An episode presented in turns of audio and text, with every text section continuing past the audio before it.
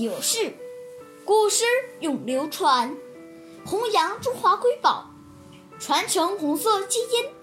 我是中华故事大会讲述人张恩宇，一起成为更好的讲述人。今天我给大家讲的故事是《故事大会》红色经典故事第六集：朱德不愿换房。今天我给大家讲一个开国领袖朱德爷爷的故事。红军部队来到沁县南支水村，暂时借住老乡家里。房东有四间房。朱总司令住住在南边一间简陋且光线不好的屋子，他在里面看文件、写材料或开个小会什么的都不方便。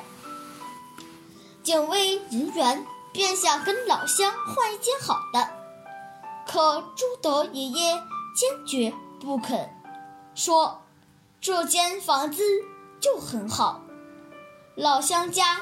有老人、小孩，还有个媳妇要生孩子，住房也不宽裕。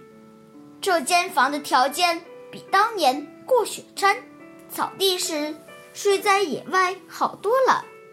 朱德爷爷还通过这件事情教育管兵：人民军队对老乡不能要这要那。而要时刻想着为人民谋福利。